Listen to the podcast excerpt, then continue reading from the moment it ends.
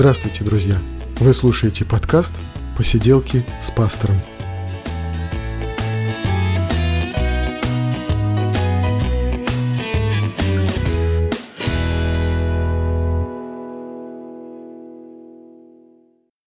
Приветствую вас, друзья! У нас 72-й выпуск подкаста «Посиделки с пастором», и сегодня у нас в гостях путешественник. Но не такой путешественник, который прилетел в Египет и в Турцию и путешествует там, не выходя из отеля, а такой путешественник, который поднимается в горы и ведет в горы подростков, который участвует в морских регатах, умеет ставить паруса, путешественник, который едет, чтобы поиграть в игры с дедомовскими детьми, будь то Индия или починок в Смоленской области. Сегодня у нас в гостях христианин, проповедник и путешественник Илья Карташов. Привет, Илья. Привет, привет. Привет ну, всем, вот, спасибо, что пригласил. Вот здорово, здорово, что мы с тобой сегодня встретились. Мне действительно очень интересно вот такая вот христианская жизнь, как она происходит, ну, не в храмовом таком состоянии, а на природе, в отдыхе, в каких-то занятиях, в каких-то увлечениях. И вот, может быть, мы с тобой об этом и поговорим. Я знаю, что жизнь у тебя экстремальная, да, ну, как бы ты, вот последнее твое путешествие или последняя поездка, где это было? Последняя поездка была из экстремальных э, Танзания. Мы поднимались на Килиманджаро. О, ого. Э, у меня давно была мечта подняться на э, гору около 6 тысяч метров, ну, практически шеститысячник. Вот, мы тро- троем с моими друзьями э, полетели в Танзанию. Ну, на самом деле, это единственная страна сейчас, где можно хорошо провести э, тот отдых, который мы любим. Где ковида нет, или люди предпочитают думать, что его нет. Да, и так похоже, что президент э, Танзании, который является христианином, он сказал, ну почему мы все болеем ковидом, надо быстро всем идти в церковь. В общем, всех загнал в церковь, и они там все переболели. В общем, чудо не случилось. Чудо да? не случилось, нет, но теперь у них открытая страна для российских туристов. Э, абсолютно без всяких ПЦРов и э, прививок. Приезжай не хочу. Ну вот мы и поехали, в общем, туда. Ну, вы поднялись на эти 6 тысяч? Да, я вам скажу, что нелегкое было э, путешествие. Мы, мы не являемся профессиональными альпинистами, хотя мы ходим каждый год, много лет, уже более 10 лет, по нескольку раз в год. И представление себе имеем, что такое высота там от 5000 метров. Но, допустим, если сравнить с Эльбрусом, конечно, э, путешествие было, как мне показалось, э, более сложным. Да, мы поднялись, мы провели там чуть больше недели, 8 дней, э, и, как ни странно, кстати говоря, наши гиды танзанийские были верующие ребята, как выяснилось. Мы с ними шли и пели песни прославления. Это было удивительно, совершенно случайно. Много всего, о чем мы смогли с друзьями поговорить. Мы говорили с ними и о кальвинизме, мы говорили с ними об абсолютном нуле, мы с ними говорили о теории относительности и даже квантовую механику затрагивали. Но что не сделаешь, когда это 8 часов подряд э, идешь в гору. Потрясающе. Ну, смотри, вот э, Обычно мы действительно пытаемся понять, как человек пришел к такой жизни, да, начиная с его детства. И мне, конечно, о твоем детстве особенно хочется спросить. Вот каким ты был ребенком? Ты дрался в детстве? Я дрался всегда. А, я срывал уроки. Более того, что в школе а, если нужно было сорвать урок, просто ребятам было скучно, они всегда поворачивались ко мне и говорили, Илюха, сорви урок.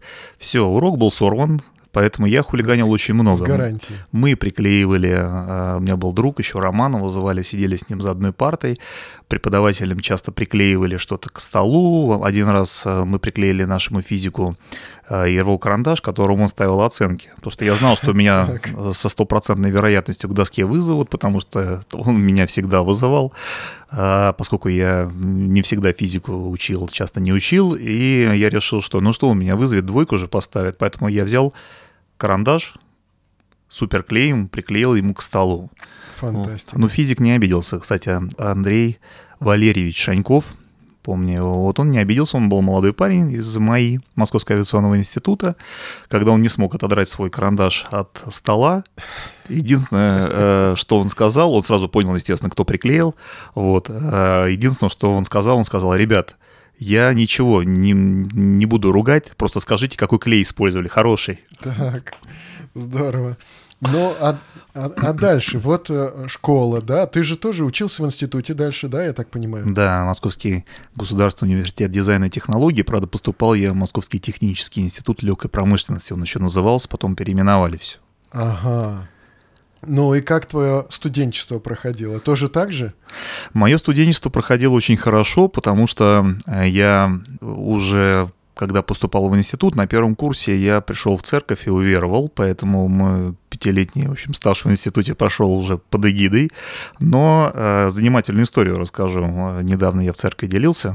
Была следующая история. Я э, все время думал о себе, что я знаю больше всех. Почему? Потому что я же читаю Библию, а они нет. Поэтому я доктор да. богословия. Это сейчас я понимаю, что и только начало пути. А тогда я уже был законченный доктор богословия. И однажды мой дипломный руководитель меня попросил к нему зайти. И я зашел. Он говорит, Илья, вот я вижу, что ты отличаешься от всех остальных.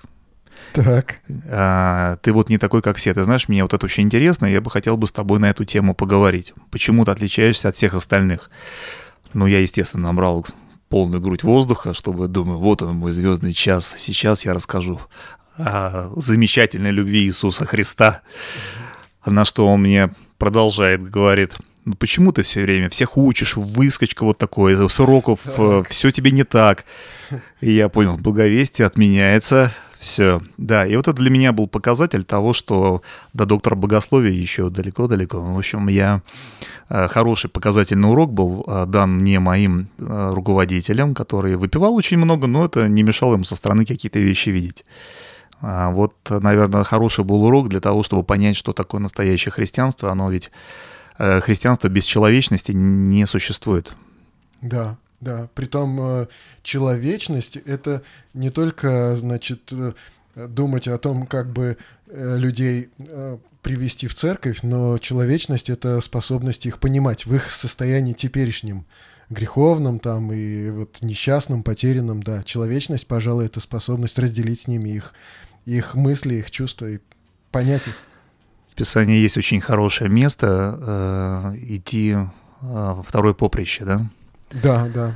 Мне кажется, это именно об этом, потому что человека стоит ценить только за то, что он образ Творца, который был э, реализован во плоти, то есть в каждого из нас Бог вложил свой образ а, в той или иной степени. И этот образ, он даже если сильно поковеркан э, нашими детскими обидами какими-то, нашим опытом, духовно поковеркан, безусловно, он, он все равно есть. И только благодаря этому человек имеет ценность, которую ну, нельзя пренебрегать, и нельзя пренебречь. Поэтому это надо видеть, это суть христианства. Если это суть э, той любви, о которой говорит Бог. Если ты не можешь быть человечным, э, Клайв Степлс Льюис, по-моему, говорил, если я не ошибаюсь, э, может быть, может быть, не Клайв Степлс Льюис, э, прежде чем стать христианином, научись быть человеком. Мне кажется, это классная фраза. О, как. Да, так. Ну, а вот интересно, ну, ты э, в школе ты был, ну, таким хулиганом, да, условно говоря, а на улице? На улице я в 90-х годах рос, поэтому, естественно, 90-е годы э, были э, достаточно шебутные, темные, смутные, как сейчас говорят, да? Да. Поэтому, естественно, как у меня и у всех моих э, друзей, у меня также есть какие-то шрамы остались и от огнестрельных и от, от разных э, вещей есть шрамы, но это не очень приятные годы, которых стоит вспоминать. Единственное, что хочу сказать, что э, благодаря 90-м годам я смог соприкоснуться с церковью. Это было очень важно. Я, э, будучи еще школьником, ну, семья попала в сложную очень ситуацию, э, связанную с э, целым, ну, даже сейчас не хотел бы это затрагивать, я понял, что такое, ну, что такое безвыходная ситуация. И я просто естественным образом стал ходить в церковь, э, в православную, стал просто стоять вот перед образами, молиться, искать Бога как мог. Потом уже э, я встретил людей, которые э, были из евангельской церкви, которые мне помогли, немножко рассказали о том, что, как с Богом можно общаться. И вот начался мой такой путь. Я думаю, что если бы не 90-е годы, то мне было бы гораздо труднее. Угу. Вообще, в принципе, прийти к пониманию, что мне нужен Бог. Ну, вот у тебя э, в те самые 90-е годы, какие были у тебя увлечения?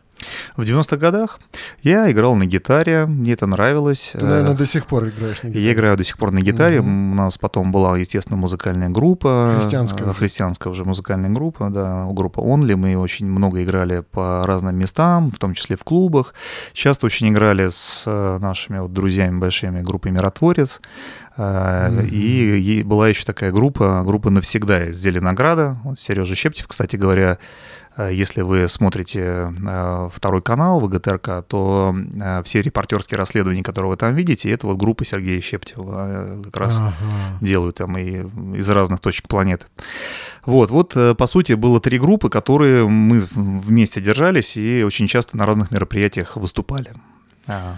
Ну, вот ты с, с твоим вот таким вот бэкграундом, да, уличным, можно сказать, да, школьным, не, скажем, не совсем системным таким, да, ты приходишь в церковь. Вот как тебе приход в церковь? Э, как ты ощутил себя там чужим, неприятным, или там, скажем, как окружение для тебя вот это вот церковное было чуждым, родным, наоборот? Интересно там тебе было, сложно, конфликты были. Как вот ты вот ощутил себя в церкви уже, придя в 90-е? О, это очень интересно. Значит, э, поскольку я, э, как и любой э, мальчишка 90-х, вырос такой на, в уличной среде, естественно, были какие-то, как это модно сейчас говорить, понятия. Угу. Там лишнего не говорить, за слово надо ответить, ну и так далее, в общем, да. И вот э, у меня был смешной момент, когда был один парень, и он меня поддевал постоянно ага. в церкви. Я был новенький совсем, меня поддевал, раз пошутил, два пошутил, три пошутил. И я помню такой момент, когда я в какой-то момент не выдержал, я взял его за шкирку, приподнял, сказал, еще раз скажешь, я тебя убью, понял? Вот мне такое было интересное знакомство с церковной молодежью. А, потом мы, потом мы подружились, у нас стали хорошие очень отношения, но вот поначалу я как-то немножко не понимал. Но а, благодаря а, опять же, тем людям, которые ко мне просто проявили человечность. В частности, мне очень повезло с пастором на тот момент, который очень внимательно ко мне отнесся. До сих пор мы много лет дружим. А, мне было легко а, беседовать на какие-то темы без осуждения, потому что такое человечность? Человечность значит принятие. Принятие да. значит понимание. Понимание значит а, желание восстановить, прежде чем осудить. Оно приходит только из своего личного жизненного опыта. И вот такой человек на вес золота, если вы его встретите, он может вас из руин достать. Мне повезло с такими людьми, поэтому я как-то всегда отделял общину от э, людей, через которых мне говорит Бог. Потому что община — это просто люди, которые собрались ну, с определенными целями, с, определенными, с определенным мировоззрением, похожим, безусловно. Но они разные, они могут... Э, сегодня плохое настроение у человека может быть. Да. Он может уставшим быть. Поэтому судить о Боге по тому, как относятся люди, просто люди, не стоит. Э, стоит судить по э, тому, как трансформируется твоя жизнь и через малые дары, которые проявляются через людей, да даже через ситуации. Мне повезло, я смог вовремя как-то вот через своих старших товарищей понять, что э, да, обо мне пекутся. Бог печется обо мне во всех моих проявлениях. Да, действительно. То есть вот действительно Бог любит, Бог заботится, а вот как это увидеть, как это почувствовать, да, и это можно почувствовать только через каких-то людей. Да. И э, да, и тут э, проблема может быть у тех людей, кто сам э, не открыт к общению, сам не готов выйти, скажем, из своей комнаты, да, потому что, а как, а где же он увидит Божью любовь, если он ну, не контактирует, не встречается с другими людьми, то и, и Богу он не дает возможности проявить эту любовь через кого-то, с кем он бы, мог бы встретиться, да, поэтому так важна церковь. Но вот церковь в твоей жизни, так, ты, ты увидел, что пастор э, тебе очень помог себя почувствовать, ну, по крайней мере, ценным, да, по крайней мере, может быть, вот почувствовать любовь Божью. Не знаю, мы, мог ли ты ее чувствовать раньше, до этого как-то? Я думаю, что от душевного к духовному так работает вообще вся, э, вся наша жизнь. Она работает именно так, от душевного к духовному. Мне очень трудно будет услышать человека, который меня, э, например, не напоил чаем, а что-то хочет от меня получить. Кстати говоря, э, кстати говоря, вот церковь, где я сейчас нахожусь, церковь на Шелепихе, Угу. Ну, не принято э, за глаза хвалить, лучше в лицо это высказывать, э, наверное, человек, чтобы поддержать его. Но вот, допустим, наш пастор Александр Трофимович Семченко, ну, вы знаете, ну, я, к счастью, не единственный положительный такой опыт. Это именно то, за что люди его любят. Благодаря своему жизненному опыту, этот человек готов всегда, как сначала накормлю, а потом, потом уже говорим. Да, да. В моей жизни именно так же и произошло. Первое, когда я пришел в церковь, первым вопросом от э, Трофимыча э, был, он подсел ко мне и говорит, Илья, могу что-то для тебя сделать? Может быть, помолиться, или если у тебя есть какие-то вопросы, или у тебя есть какие-то проблемы, я, может быть, тебя могу познакомить с кем-то, с кем надо. О, как, вот это здорово. Да, для меня, мне не, на, не нужна была его помощь, и она сейчас мне не нужна. Я сам обхожусь спокойно и, наоборот, э, стараюсь помощь сам предлагать. Но подход был важным, потому что это именно да. та человечность, которая отражает трансформированного человека, здорового, потому что, на мой взгляд, человек, знающий Бога, он хотя бы к здоровью стремиться должен. А вот, отличающая от человека нездорового в своих, э, ну, в своей ментальности, в том, как он мир видит. Вот, поэтому это очень, для меня это сыграло огромную роль и играет до сих пор, я стараюсь этому учиться и это как бы масштабировать на других людей, насколько получается, конечно. Да. Ну а вот одна из граней твоей жизни, не знаю, я не знаю всех подробностей твоей жизни, да, но ты путешественник. Угу. И вот как вот как это у тебя началось вообще? Вот как ты понял, что ты хочешь путешествовать, ездить. Ведь мы представляем себе часто путешествие это что-то такое очень дорогое, достаточно комфортное, да, вот надо поехать в какую-то страну, посмотреть этот мир, да, но ведь не всегда людям это доступно, да, но путешествовать ведь можно и достаточно бюджетно, и все равно при этом быть путешественником, туристом, да, можно получить даже какие-то разряды, да, как туриста, да, или mm-hmm. там что-то там сдать такое, да, и быть э, при этом, не побывав э, там в Европах, э, в Америке или где-то еще, да, ну вот, вот эта вот любовь к путешествиям, она как у тебя появилась? Мне всегда нравилось проводить время на улице. Это я начну так. с этого. Вот. Домой сейчас детей не выкинешь на улицу из-за да, гаджетов, да. а раньше не загонишь. Это я был. А, поэтому э, второе, мне всегда нравилось общаться с людьми. Это мое любимое занятие и времяпрепровождение в жизни. Я люблю общаться с людьми. Вот, э, с утра до вечера могу это делать.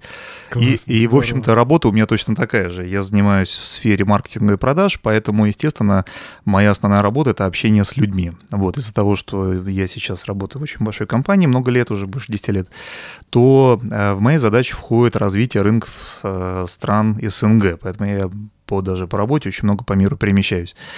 А, но помимо этого, Бог дал мне огромное количество просто друзей в разных точках, либо знакомых людей в разных точках мира. Поэтому я всегда а, стараюсь а, этих людей навещать. Действительно, путешествовать можно недорого. Я скажу, что на данный момент, наверное, я посетил порядка, может быть, 50 стран. Во, во многих я был э, неоднократно, в некоторых я странах был десятки раз, например, если мы возьмем какие-то там Германию какую-нибудь, то это 30 и больше раз. Вот. Э, ну, почти во всех странах был два или более раз. И э, да, мне это нравится.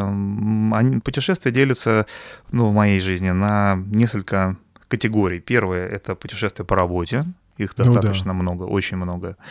Второе — это путешествия э, мои личные, такие как, например, э, парусные регаты, либо восхождение в горах.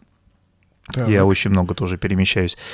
И третье — это это служение, да, это, например, ну, в основном это Азия, это Непал, Филиппины, это Индия, это вот э, мероприятия, связанные, ну, на мой взгляд, я это называю миссией.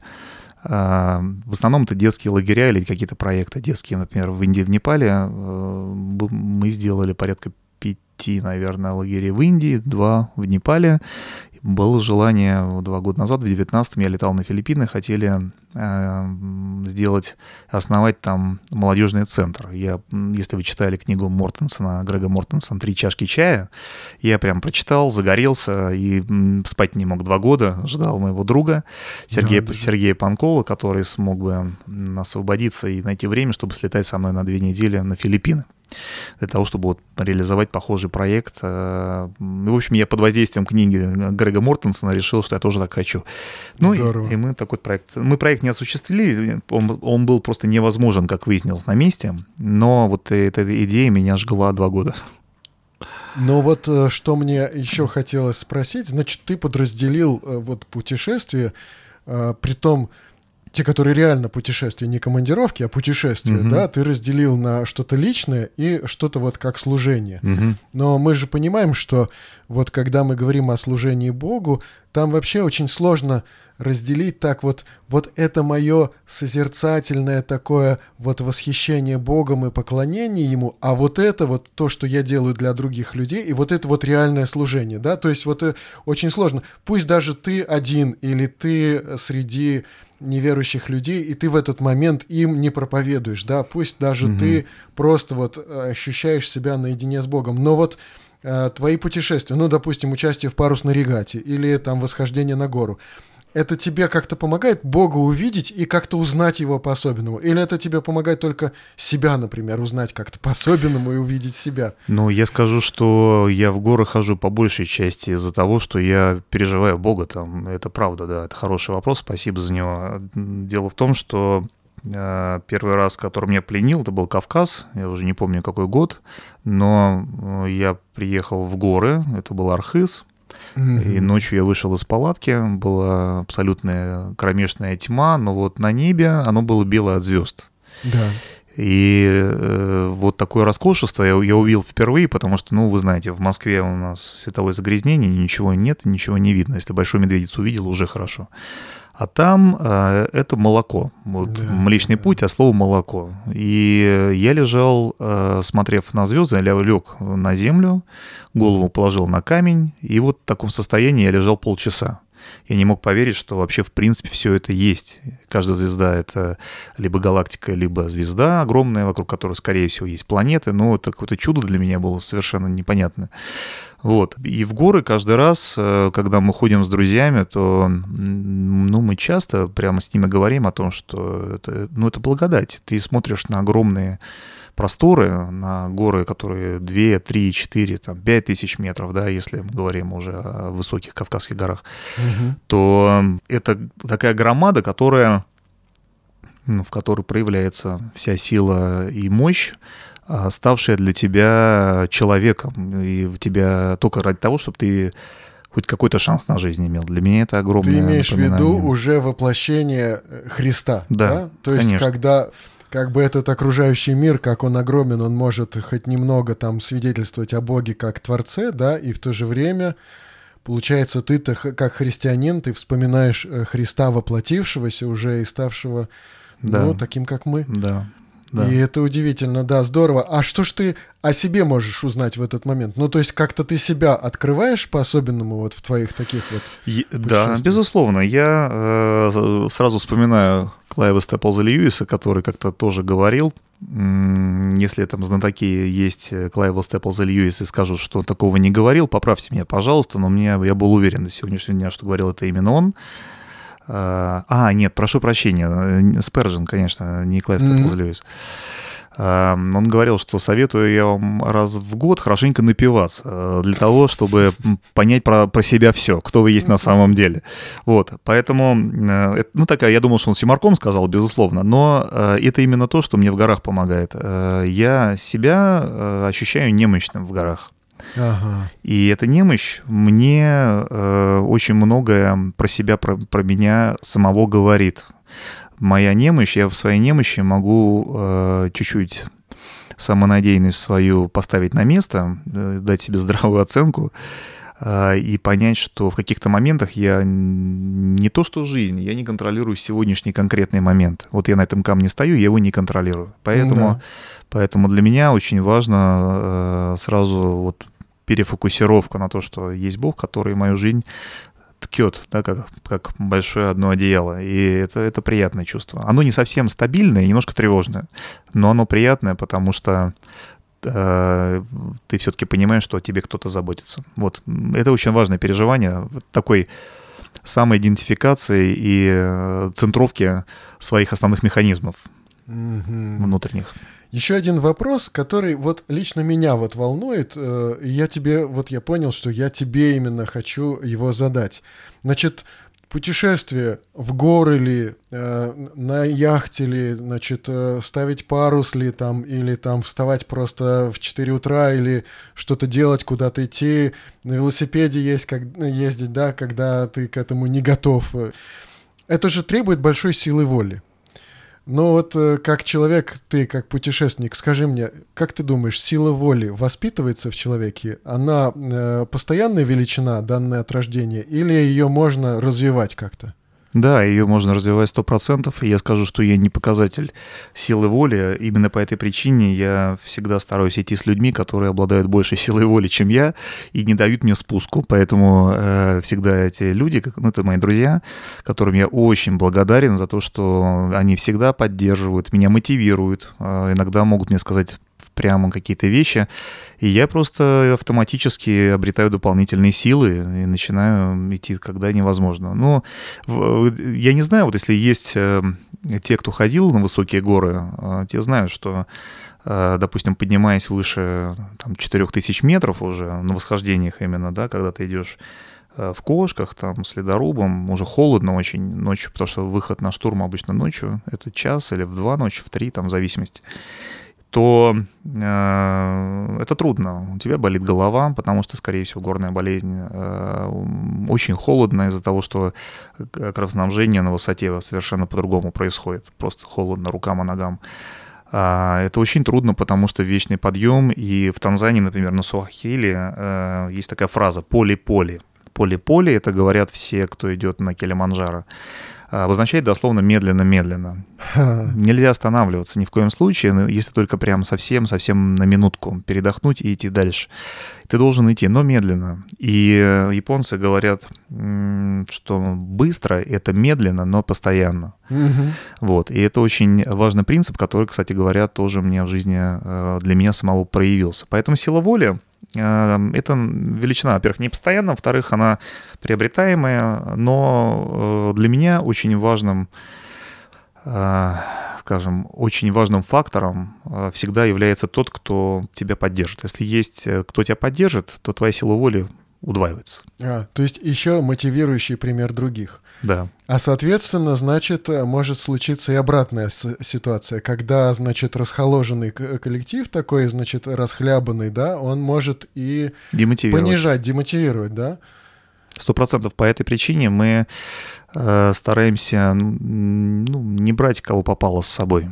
У нас либо, если мы берем молодежь какую-то совсем, у нас есть очень молодые ребята, Э, я выпускников из интерната брал в свое время, ну, иногда беру с собой в горы. Но они, они в спартанских условиях, они вынуждены слушаться. То есть да. они, там жесткие правила, э, там говорить «нет» вообще нельзя.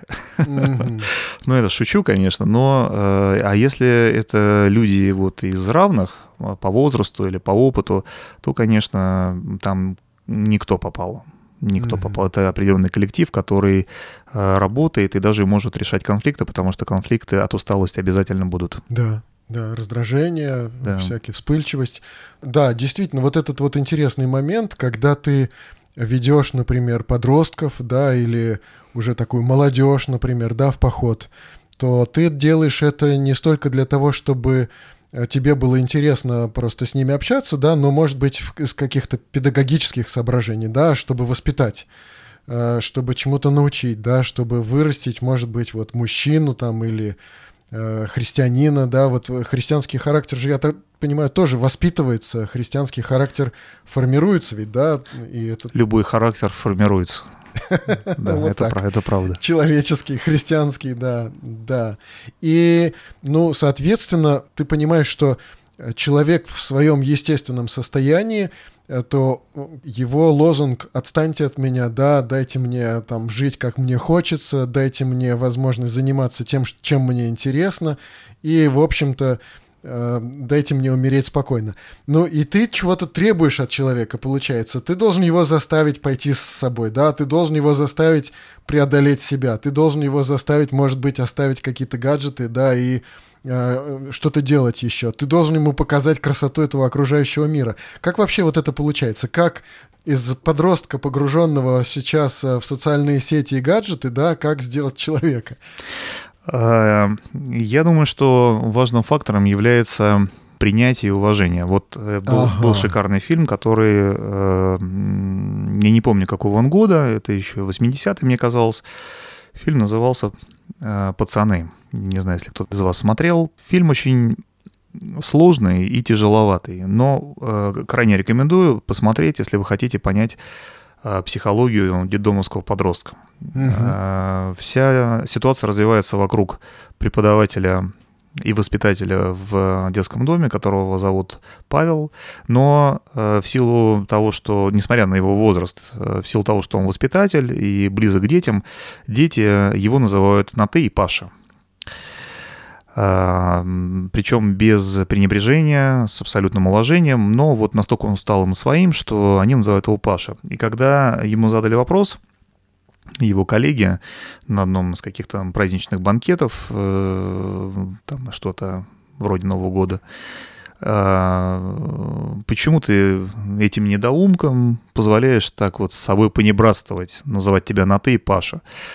На что, на мой взгляд, он сказал ключевую фразу фильма, э, и ради нее стоит тоже вам этот фильм посмотреть. Он сказал, знаешь, для того, чтобы из подростка получился человек, у него должен быть в жизни хотя бы один взрослый мужчина, которому он сможет сказать «ты». И э, я полагаю, что это ключ. Допустим, в последний раз мы ходили, я брал с собой э, сына своего друга, он впервые был в горах, друг у меня тоже походник, и они с женой в походе познакомились. А тесть у нее вообще мастер спорта э, СССР по альпинизму, поэтому там вся такая семья очень спортивная. Но сын вот как раз подросток с гаджетами, угу. который с утра до вечера в гаджетах пропадает. Но поскольку у нас с ним очень хорошая связь, э, хороший контакт, я его, наверное, купил одной мысли. Я ему сказал, знаешь, если ты пойдешь со мной в горы, то э, я тебе обещаю, что, во-первых, к тебе будут относиться на равных, требовать тоже будем на равных, но относиться к тебе будут на равных. Взрослые мужчины 40 плюс будут к тебе, там, 16-летнему Э, молодому человеку относиться на равных. И Здорово. когда э, в следующий раз мы поедем в лес, у нас э, есть такое, такая традиция собираться походниками в лесу. Там очень интересные люди, э, мастера спорта СССР собираются уже, взрослые совсем люди. Я говорю, что э, в следующий раз, когда мы с тобой поедем в лес, то э, ты на полном серьезе э, сможешь быть таким же, как они. Ага. Да, у тебя не будет пятерки, семерки, там шестерки за плечами, но ты сможешь им рассказать по поводу уже категорий походов, где ты был. На короткой ноге сможешь проговорить, что такое мерзнуть в палатке на леднике, что такое ломать ноги по бурелому, что такое проходить кордоны, что такое форсировать реку. Вот. Э, эту мысль он закусил, и так и произошло. Вот. Э, сейчас он идет со мной в его второй уже поход, более, более сложный. Мы идем 7 августа, мы вылетаем на Кавказ, идем из Архыз в Красную Поляну. Старый советский маршрут. Вот мы наконец решили его попробовать. Здорово. Здорово. Ну, а вот интересно, кстати, э, вот какие опасности там э, могут встречаться? Ну, не знаю, встреча с дикими животными, заболел кто-то, да, или заблудились, потерялись, или там кончились продукты внезапно. Вот что там может случиться такого экстремального? Умереть можно. Умереть вообще можно. Ну, если да. серьезно говорить, то э, если это поход, э, ну, то есть, скажем, туристический поход, например, на высоты ниже там 3000 метров или немногим выше, чем 3000 метров, то, в принципе, каких-то прям серьезных происшествий обычно не бывает. Можно подвернуть ногу, намокнуть, замерзнуть, но каких-то летальных исходов обычно не бывает. Угу. Вот, потому что обычно бывают сложность, если человек пьян. Ну, поскольку мы не пьяны, у нас все в порядке. Ага. Вот. А, но если мы говорим о том, что, кстати, медведи встречаются периодически, но они не опасны летом. Так что, если вы видите следы, такое часто бывает в заповедниках, особенно видишь следы медведя. Вот мы были на оружием седле, перед нами там медведь был. Он там шел буквально в 300 метрах от нас. Вот. Мы просто спокойненько дальше шли, и все. Не кричали, ничего. А, туры приходят, шакалы бывают, э, орлы. Вот, туры едят нашу еду. Боднуть могут ночью, если случайно не заметил тура. Это, тур — это здоровый такой козел mm-hmm. с огромными рогами, э, весом под 250 килограммов, такая тушь. Вот. А если мы говорим уже про восхождение э, на категорийные горы, например, Эльбрус или, там, не знаю, Казбек, э, Килиманджаро, то вот сейчас мы планируем поездку на Канкагу, это 7 тысяч метров то там можно погибнуть. За неделю до нас при восхождении на Эльбрус погибло два человека. Э, отстегнулись от перил и э, случайно запутались кошки и улетели вниз. Ага. Разбились насмерть. Один, один прямо на месте погиб, второго в больницу с переломом черепа, но он погиб в больницу уже. То есть есть и опасные такие какие-то моменты, и все-таки люди идут, да, и все-таки что-то ценнее, э, чем вот э, комфорт и спокойствие, да, все-таки что-то там ценнее находят. Ну вот что это? Вот мы говорили, что возможность себя узнать, э, узнать чуть-чуть Бога еще лучше, да, посмотреть этот мир. Но вообще, наверное, это очень красиво, да? Это очень красиво. Я вам скажу так, что путешествуйте, еще раз путешествуйте. Если у вас есть возможность э, купить себе э, новую одежду красивую, брендовую, либо поехать путешествовать, езжайте путешествовать, однозначно. Почему? Потому что э, только в путешествии вы познаете, кто вы есть на самом деле, развиваетесь. Дело в том, что есть огромный мир, он больше сейчас 7 миллиардов человек в нем живет, у каждого своя культура. Каждый человек вас может чему-то научить. Когда вы попадаете допустим, в трущобы э, в Дели или в трущобы в Маниле, или, например, на Мариндуке где-нибудь, где люди живут в землянках, то у вас меняется мировоззрение. Когда, например, вы заходите в душ, а у вас там сидит скорпион, то это, то это тоже ну, ну, как-то влияет на вас, когда с утра, прежде чем одеть ботинки, вы вытряхиваете из них паука, потому что, скорее всего, он там спит, там тепло. Вот, то это тоже меняет ваше мировоззрение. Когда, например, вы идете на Килиманджаро, а с вами идет человек в минус 20, а у него э, шерстяные перчатки, такие вот э, тонюсенькие, с обрезанными пальцами из разных комплектов, и рваные ботинки, и вы понимаете, что ты идешь в экипировке, в которой у тебя греет, тебе комфортно, и то тебе ну, так себе, честно mm-hmm. говоря. А он идет с тобой, потому что он должен тебя сопровождать по законам Танзании, и ты понимаешь, что это вся его одежда, которая, в принципе, у него на зиму есть. Это тоже отрезвляет. Да, интересно. Ну и мне хотелось с тобой поговорить вот о таком моменте о служении детям, э, о том, как вы начали посещать, может быть, детские дома, да, как у тебя появилось такое стремление, желание, что ты понял вот в этот момент, когда ты общаешься с детьми, не имеющими родителей, чему ты хочешь их научить, может быть, да, вот, э, вот расскажи об этом. Вот первый, первый ваш такой шаг был каким, когда вы начали общаться с детдомовскими детьми, допустим? Ну, мой первый шаг начался очень давно. Он начался еще в 90-х, в конце 90-х, когда э, так или иначе мы пытались заниматься благовестием и э, общаться с, и с подростками, и с детьми. Я помню, в 90-х помогал на постоянной основе одному интернату для детей с ДЦП. Мы, кстати говоря, часто ездили в центр Рональда Макдональда, вот с ними помогали им. Э, хороший, очень, очень хороший проект, прям рекомендую. Но вот э, то, чем я сейчас занимаюсь последние 12 лет, произошло это так – Эм, однажды меня пригласили мои друзья, которые периодически ездили в Смоленскую область в детский дом Шаталова, пригласили меня э, поехать и помочь организовать в рамках лагеря э, один день программы. Поскольку лагерями я занимаюсь очень давно, то опыт у меня накопился. Я думаю, что а почему не поехать? Я хочу. Я подготовил программу, и мы поехали.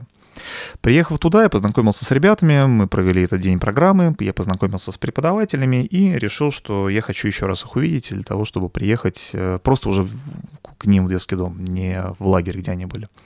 Я приехал туда, привез с собой музыкантов, мы сделали концерт. Это был мой друг Володя Царев своей группой музыкальной.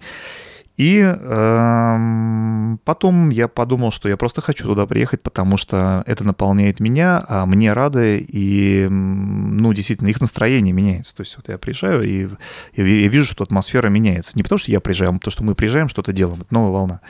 И я понял, что это хороший такой симбиоз. В какой-то момент человек, который все это организовал, э, уехал жить за границу, и э, команда была в такой в некой потерянности, типа, ой, а что теперь? Вот. И неожиданно несколько человек мне автономно друг от друга э, позвонили, либо написали, сказали, Илья, ну, на тебя как на лидера теперь смотрят. Ты готов? Я говорю, я помолился, подумал и сказал, что да, я готов. И вот 12 лет я уже готов. Уже поменялось 4 команды, потому что не все выдерживают такой ритм. Это 500 километров от Москвы, далеко. Это надо на постоянной основе что-то делать. А, не все готовы, но очень многие люди помогают. Зачем я это делаю? Я все время задаю этот вопрос своим а, ребятам, с кем я езжу. Каждый ездит по своей причине, я езжу вот зачем. Я верю, что ничего ценнее человеческого общения, через которое передается любовь, быть не может. И а, мы исцеляемся любовью, и мы калечимся ее отсутствием. Если у меня есть возможность человека, который может увидеть весь спектр любви, ну или насколько я могу видеть этот спектр любви Божьей, который является безусловно, это принципиальное слово. И я э, имею это видение и не передаю его дальше, я обделяю в первую очередь себя, я обделяю этих людей, и, на мой взгляд, я огорчаю Бога. То есть все это вместе дает классный результат, который мы наблюдаем в течение 12 лет. Вот. А Основная причина — я хочу отдать любовь, я хочу увидеть отскок этой любви от души этих людей. Это не обязательно дети, это преподаватели могут быть. Мы очень активно общаемся с нашими э, братьями из православной церкви, с Смоленской епархии. Угу. Недавно нашу команду наградили орденом Святого Ростислава Третьей степени за вклад э, в работу социальную Смоленской области. Нам очень здорово, сильно помогают. Я рад. Э, много всего мы прошли вместе. Вот, э, намерены продолжать. Сейчас карантин, к сожалению, не можем мы э, активно ездить, но мы все равно поддерживаем отношения, мы устанавливаем оборудование какие-то, мы помогаем финансам, если у нас есть возможность или есть потребность у них. То есть на короткой связи с директорами мы все время находимся. Ну, а с кем-то из выпускников уже вы виделись уже после того, как эти дети стали взрослыми, выпустились из интернатов э, как-то? Э, да, я больше скажу. Мы, во-первых, с ними видимся периодически, во-вторых, мы на связи, и кто-то из них хорошо устроился, кто-то не очень, кто-то из ряда вон выходящий плохо. Mm-hmm. Много разных историй жизненных очень есть печальная история, но на короткой связи, вот последнее мое общение с выпускником было э, этим утром. О, как. Например. Ну, там не буду рассказывать детали. Ну да. Там да, есть, да. есть сложности. Но они звонят, там, когда я приезжаю в Смоленск, э, раз от разу этих выпускников собираю, они очень рады. Э, скажу больше, что для меня э, большинство из них, естественно, просят помощи, да. Ну да. Ничего страшного нет по мере возможности мы эту помощь стараемся оказывать, поддержку.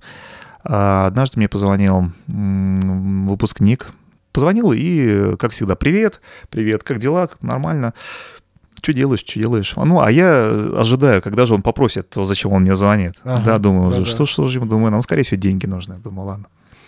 И вот мы проговорили, наверное, минут 10, может, 15, не знаю. Он рассказал мне, что девушка там у него новая, что, значит, сейчас, кстати, это его жена. А, значит, он рассказал мне о том, что он там работу новую какую-то нашел. А, ну и все, и в какой-то момент он мне говорит, ну ладно, был рад тебя слышать, все, пока. А я как-то, я, я не был готов к такому, такому повороту событий. Я говорю, я говорю, слушай, а ты что, э, звонил, у тебя дело какое, может? Он говорит, да нет, слушай, меня просто что-то час выдался, и я думаю, тебя вспомнил про тебя, решил тебя набрать. Здорово. Да, понимаете, вот а, это тот отскок любви, о котором я говорю. Ты его когда ощущаешь, ты понимаешь, что вот твоя инвестиция, она оказалась ценной. Ну да, потому что иногда кажется, что ну безнадежно, ну вот в таком состоянии вот эти детки, да, что они не знают семьи или они э, выходцы из крайне неблагополучных семей, где вообще вот понятие семьи, оно так разрушено, да, настолько, и оно дальше продолжает разрушаться в детском доме или в интернате, да, и что дети, но не по своей вине, но фактически обстоятельствами они сформированы как потребители, да, и они не знают, что такое любовь, что такое вот такие вот взаимоотношения семейные, добрые, да, что рассказать о Боге как об отце для них это как бы не показатель, потому что у них очень тяжелый опыт узнавания своих отцов, да, и как бы кажется, что ну безнадежно, ну невозможно, да, ну не откликается, ну нету в, в мозгу, может быть, у кого-то даже не сформировалось вот тех вот э, каких-то центров, которые способны обработать вот твои чувства, какие-то твои вот э, твои, вот твое послание, да, такое, что ты любишь этого человека, что ты о нем заботишься. Да, но э, кажется, что безнадежно. Но ты с, с такими ситуациями ведь тоже сталкивался наверняка, да? Ой, да, я не знаю, насколько надо это говорить в подкасте. Ну, скажу так, что на моей практике были э, разные случаи. Были случаи с расчлененкой, были случаи с групповыми насилиями, были случаи с... Ну, разные случаи были. Были и до сих пор есть случаи безнадежные, к сожалению, когда были такие случаи, когда человек перед тобой сидит э, и с тобой поет песни, и весь тебе в рот смотрит, а потом вроде все нормально, понимает, Потом через месяц узнаешь, что они в Смоленске кого-то там подловили, отобрали деньги, расчленили и закопали. Вот, и в бега подались. То есть разные варианты есть. А, не всегда, к сожалению, жемчуг доскакивает до чувствительного, чувствительного тела, духа человека. Ну, да. Он отскакивает где-то по верхам, в слоях затеряется. Нельзя предугадать. Но э, я знаю одно, что твоя любовь может не, до, не как вот она в копилку-то бросаешь, она может до дна-то не упадет. Но а если ты не бросишь, она сто процентов не окажется там, где может. Ну да, то есть э, вот как бы вот действительно мне хочется понять, что тебя мотивирует в таком случае, когда все-таки ну, большая часть случаев, они оказываются все-таки безнадежными, или, по крайней мере, ты их я видишь как э, безнадежными. верю то, что... Я не зря сказал про фильм «Пацаны», я угу. верю в силу этих слов. Я хочу, чтобы наряду с взрослыми людьми, которые на них цикают, им что-то говорят, запрещают постоянно, я хочу, чтобы они знали, что они со мной не могут поговорить о чем хотят, и я никогда не буду осуждать я и вот моя команда, ребятские, кто со мной ездит, никто никогда не будет осуждать. Вот, это такое, безусловно, принятие, которое э, ты можешь поговорить о чем угодно. Я не хочу, чтобы они боялись, если вдруг он что-то сделает и кинет в меня мячиком, случайно, например, попадет мне в голову, так периодически случается. Так. Вот. Э, ну, играют, они не контролируют же. Вот. Э, я не хочу, чтобы, например, они попали в голову и сжимались от страха, что сейчас ему залетит, прилетит. Угу. Вот. Ну, рефлекс очень стандартный, да? То есть... Да, это рефлекс э, защиты, да, это вот э, когда ты все, живешь всегда в, оборонительной системе, в системе обороны, не в системе э, ресурса, а в системе обороны, да, потому что нельзя реализовывать ресурс, когда ты в окопе. Ресурс можно реализовывать когда-то в наступлении. Вот. А и я хочу, чтобы как раз мы были такими людьми, то есть попав в голову мячиком баскетбольным Илье Карташову, они могут быть уверены, что я ну, не буду каких-то санкций применять. Если, конечно, он это сделал специально, конечно, я ему кину мячик обратно, скорее всего. Но это не будет э, разговора э, как бы авторитетного или авторитарного взрослого. Ну, это не было бы для него унизительно. Да, это не унизительно, да. Не, не представляло бы опасность для его души, по крайней мере, да, да вот как да. бы не, не покалечило бы его внутренне. То есть это разговор на равных. Ну, а вообще, вот ты считаешь важно, вот ты как христианин, ты приезжаешь и играешь в их игры.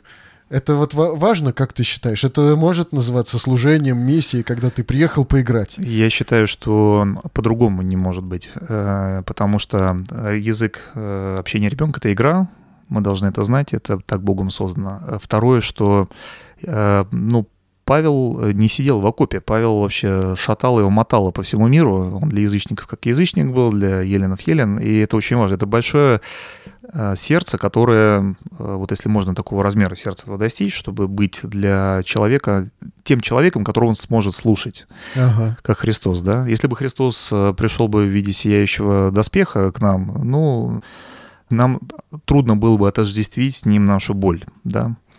Если бы Христос пришел в виде коня или в виде собаки, э, мы бы тоже его не поняли. Он пришел в виде человека, который пережил ровно то же, э, так же точно поругание понес, точно так же предательство пережил, точно так же боль, точно так же пережил крушение надежд и безысходность. Все вместе.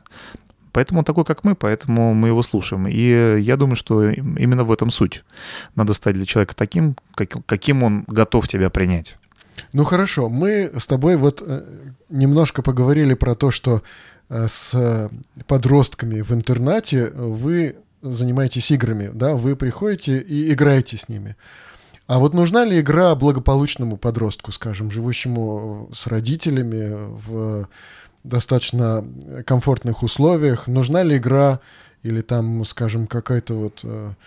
Ну да, игра. Нужна ли игра благополучному подростку? Я думаю, что подростку в первую очередь нужно, нужно твое время. Вот э, это основное, ага. что ему нужно. Э, это игра, это можно посидеть, помолчать, телек посмотреть, это можно что угодно. Мы ведь не только играми занимаемся. Игра — это угу. малая часть того, что мы делаем.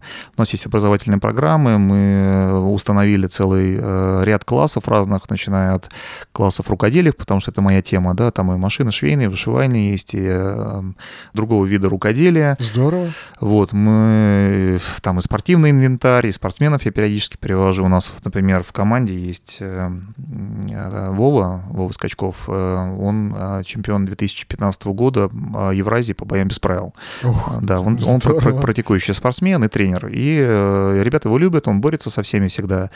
Вот, они очень Вовку любят, и он такой прям открытый профессиональный спортсмен. То есть у нас разные люди есть, которые с нами. И эта игра не основное наше времяпрепровождение, но э, игра позволяет а, дать ребенку, ну и подростку, в зависимости от игры, а, дать э, качественное время, ощущение качественного времени, проведенного вместе. Вот это что нужно. Поэтому благополучным детям в Москве им так же точно, как неблагополучным детям, ну, в смысле социальном, да, нужно ваше время.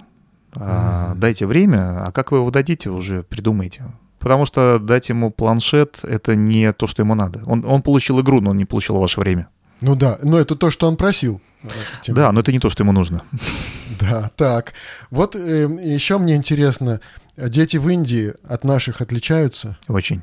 Очень от наших вот отличаются. Чем? Какие они? Тем, то, что приезжая, например, я, для меня был такой опыт интересный, когда э, в трущобах ребята наши там делают э, творческий центр, ну, обучающий центр, они их кормят раз в день и преподают математику, еще что-то. Я приехал туда. Э, трущобы — это, это когда огромная свалка, и внутри этой свалки из мусора сделаны домики. Вот это трущоба. Ага земляной пол, бегают пауки, э, дикие собаки и так далее. Если вы читали книгу Шантарам, вы поймете, о чем я говорю. Если, если не читали, почитайте. Это всего 800 страниц, не так много. Зато у вас будет полное представление о том, как живет Индия. Очень правдивая книга, потому что я в Индии многократно был, в разных местах, и могу подтвердить. Эм, поэтому дети, выросшие в системе каст, естественно, белых воспринимают как людей э, из высшей касты, и поэтому э, начинается разговор всегда yes sir, no sir. А, если они говорят, они либо называют э, тебя Илья, Илья Бразер, да, потому что брат, либо Илья Анкл, потому что для них это вот ну, да. так, так есть, да. А, это первое. Второе, что для некоторых детей сделать шарик Э, вот я люблю шарики, знаете, там твистер делал собаки, там всякие шарики, вот эти а, ну, да, моя да, любимая да. тема, я это умею и люблю. И э, ты можешь делать кому-то шарик, для него это будет подарок. Вот здесь ты, если шарик сделаешь для кого-то, это будет ну, недоумение. Оскорбление, оскорбление недоумение. Вот. Когда люди живут в сознании каст, то э, это трудная жизнь в свое время Махатма Ганди говорил о том, что эту страну погубил индуизм. Вот это именно кастовая система, которая не позволяет стране развиваться. Почему? Потому что если я из высшей касты помог человеку из низшей касты, я э, рискую нарушить его карму, а он рискует мою карму попортить, и в этой причине никто никому помогать особо не хочет. Mm-hmm. И э, в сламах это трущобы той или иной степени тяжести живет. В Индии, вдумайтесь в цифру, а, порядка 450 миллионов человек. Ого. Это три наши страны, э, чуть, чуть меньше, чем три страны России, живут на помойке в Индии. Это огромные территории, это огромные э, конгломераты. Вот в Мумбаи, в Дели, в Дарадуне, в разных местах я это видел, но э, суть не меняется от этого. Поэтому, конечно, сильно отличаются, да. Ну хорошо, ну вот вы приехали, да, вы показали им, что вы э, их цените, да, что вы их э, готовы понять, что вы их можете принять. Это как-то ломает вот это вот их э, понимание э, вот себя, да, и как-то ломает эту кастовую систему или нет? Я думаю, что кастовую систему невозможно сломать.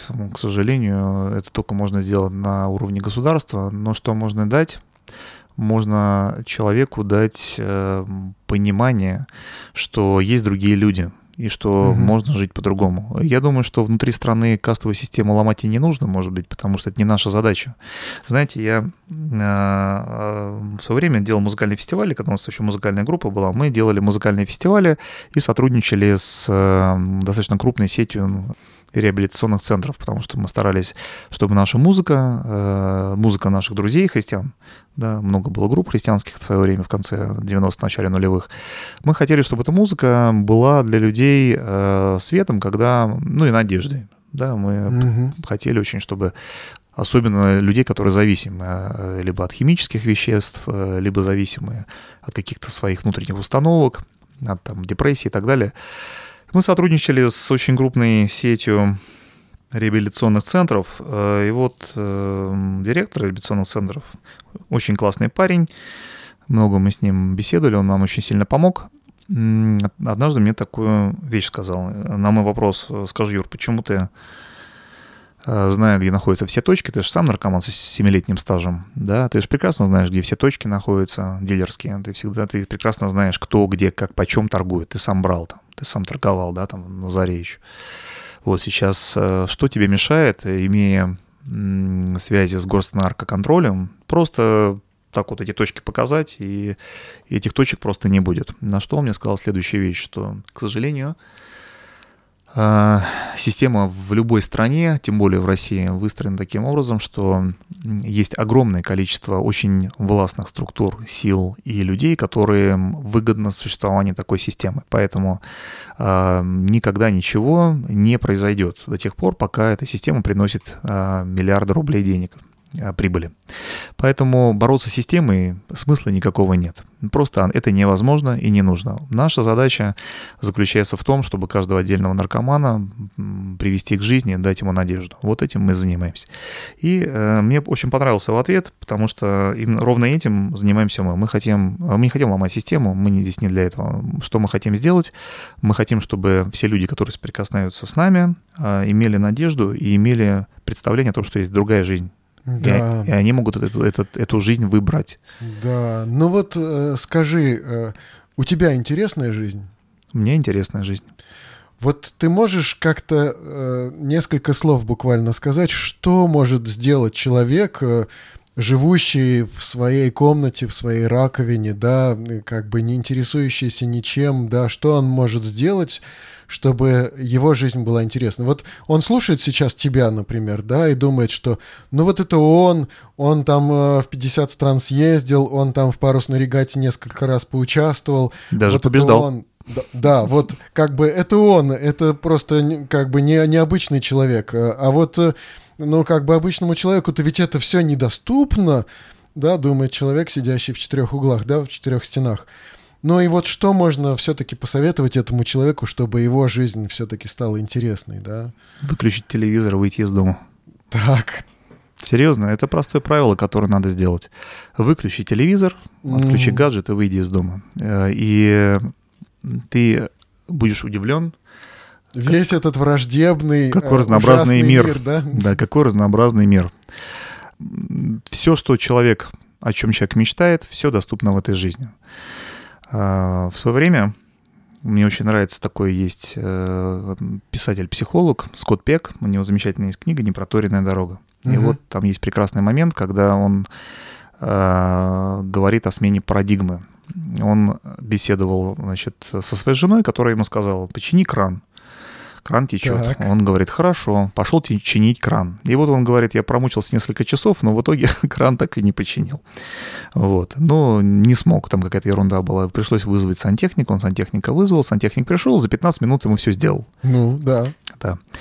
А, На что э, Скотт Пек сантехнику сказал, «А, вы знаете, вот я промучился тут три часа, но у вас вот золотые руки, вы, конечно, я бы так никогда не смог. На что сантехник, парень из Сахи, сказал ему, конечно же, вы смогли, просто вы не хотите дать себе время. Дайте себе время, и вы будете чинить краны лучше, чем я. После тысячного крана вы будете великолепным сантехником. А, Мы просто очень часто в жизни не хотим дать себе время. Помните принцип поле-поле на горе? Быстро это медленно, но постоянно. Выйдите из дома. Это у вас будет первый шаг.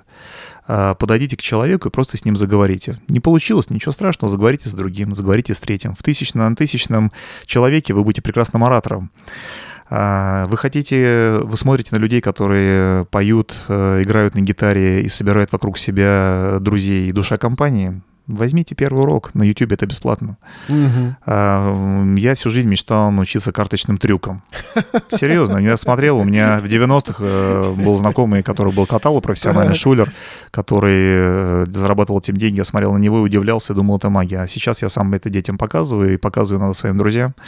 Вот, и э, я это умею делать. Ну, не, не как Амая Кокопян, безусловно, я расту, развиваюсь, и у меня есть много интересного всего, что я хочу. даже это. Да, я этим занимаю, Мгм. я этому научился, но я на это потратил э, вот половину своего карантина, грубо говоря, чтобы это освоить.